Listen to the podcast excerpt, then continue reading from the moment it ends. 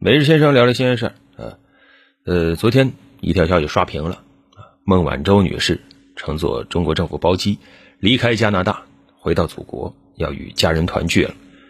真的，这事儿好几年了啊，接近三年一千多天，孟晚舟案件至此可以说终于是告一段落啊。美国政府针对孟晚舟的起诉撤销，引渡程序终结，终于可以回家了。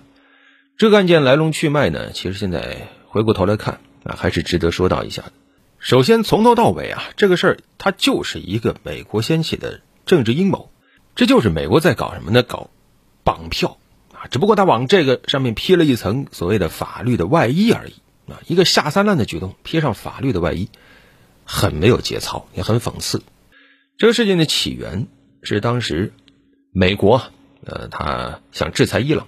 而当时呢，华为有一家下属公司叫 Skycom 啊，这个公司呢最早就是做伊朗生意的啊，但是后来呢，因为美国的这样的一个制裁，导致这个伊朗的生意啊实际上是比较敏感，所以华为就把这个 Skycom 的股权呃转到了另外一家公司。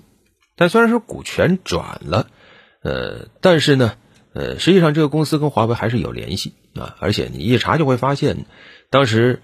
呃，这个相关的高管他是华为的雇员啊，然后这里面员工的做事有时候都是直接用华为的这个后后缀的这个邮箱发邮件，然后呢，这个有些工资都是从华为这拿的，那那这就被美国抓到了把柄，他就要通过这个，实际上是想打击华为。可能如果按照美国人自己编的剧本，他希望什么呢？就是最终，呃，你要么华为像呃有些企业一样交纳巨额的这种侮辱性的罚款，然后你还按照美国要求，呃，改组董事会。那等于说你最后一举一动就要听美国的管啊，那样他可能才会放过你。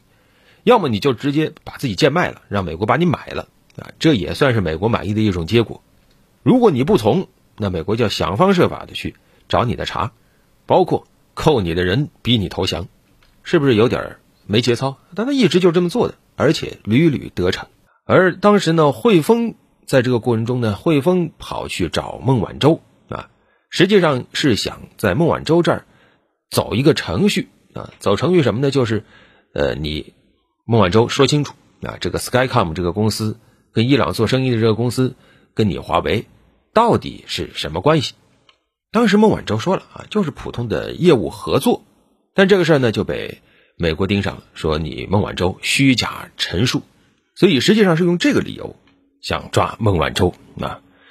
这个当时还是比较麻烦的，那因为确实孟晚舟对汇丰做了这样一个陈述，啊，你想否认这个 Skycom 跟华为之间联系也是比较困难的，啊，这个怎么说？一些跨国公司啊，各国家政策不一样，法律不一样，啊，有些业务呢在这个国家是合法，那个国家变得有风险，这个时候对于跨国公司来说就要想方设法的去规避啊，呃，比如说找一些马甲公司等等，实际上美国的、欧盟不少公司都会这样做啊，但是啊，华为被盯上了。你说一个企业，你再大一个企业，你对抗国家力量，那都是非常无奈的。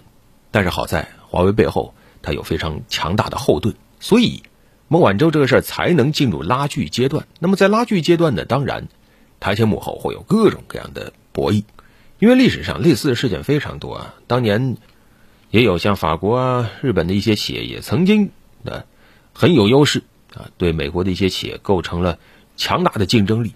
啊，往往要不了多久就被美国给锤了。那么这次华为同样也被锤，那怎么样来博弈？如何去应付美国的这种组合拳的伎俩？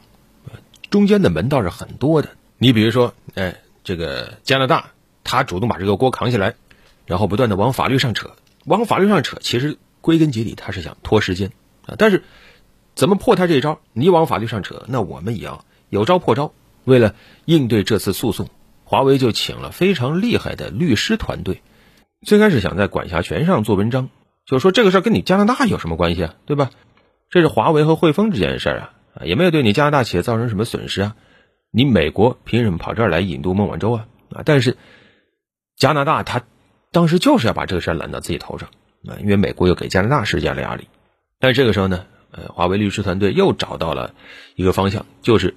你汇丰你自己实际上是不需要找孟晚舟做这样一个陈述的，因为你汇丰从头到尾都知道华为和 Skycom 之间的联系，你根本就没有必要找孟晚舟问这么一出，这个证据就被找到了，证明汇丰在见孟晚舟之前对此事是一清二楚，而且相关的业务往来也有，汇丰也没少挣这方面的钱。但是你因为孟晚舟的陈述，你假装你不知道，那你能说是孟晚舟对你做了虚假陈述吗？你能说有人欺诈了你啊？而这个突破口找到了以后，很快这个证据递交了以后。这个官司眼瞅着对于美国就不利了啊，这个官司打不下去了，所以呢，现在美国人才松了口。不要觉得这是一个简简单单我们几句话就能说完事儿，一千多天呢，中间你想都想得到，美国人就不停的拍胸脯，你供了吧，你招了吧，你招了，我保你没事啊，爬出来吧，给你自由，是吧？这是要靠多少努力、多少信心才能撑得下来？想当年任正非都说了，做好了这辈子都看不到女儿的准备了啊。一个父亲说这话，多少应该还是会很心酸的。好在我们每一个人背后都有一个非常坚实的后盾。那么这次事件走到这个情况，你不能说咱们这边大获全胜，也不能说美国满盘皆输。实际上，美国它依然保留了一些继续对华为下手的借口。当然了，对于华为来说，你说在乎这个事儿吗？实际上，华为有没有违反美国的相关的这个对伊朗制裁规定？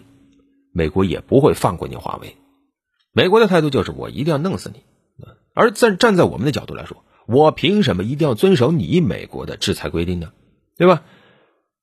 就算啊，假如说联合国规定要制裁伊朗了，好，华为违规了，到时候是要惩罚华为，那也应该由中国政府来惩罚华为。你美国算哪根葱呢？实际上，美国他还是搞那个长臂管辖那一套。当然了，这件事儿目前。总体来看，还是有了一个令人欣慰的一个节点，就是孟晚舟女士终于可以回国了啊！这对于华为来说，怎么样都是一个好消息。毕竟，美国搞霸权主义、搞长臂管辖这一套，此前是有很多跨国巨头企业吃了大亏的。像当年美国当年要收拾法国阿尔斯通公司，对吧？把阿尔斯通罚的够呛，核心业务最终是被迫出售，高管直接被美国关着判了五年。对比这样的一个结局，孟晚舟应该说还有华为都还是要幸运的多的，但是未来什么时候才算是到头？恐怕只有美国真正解除对华为芯片封锁的那一天，或者说华为自己能够畅快的生产出自己需要的芯片的那一天，我们才可以真正的说华为笑到了最后。而目前前方的道路还是。曲折而且漫长的，但是必须要坚定向前，因为没有退路。好了，本期就聊这么多。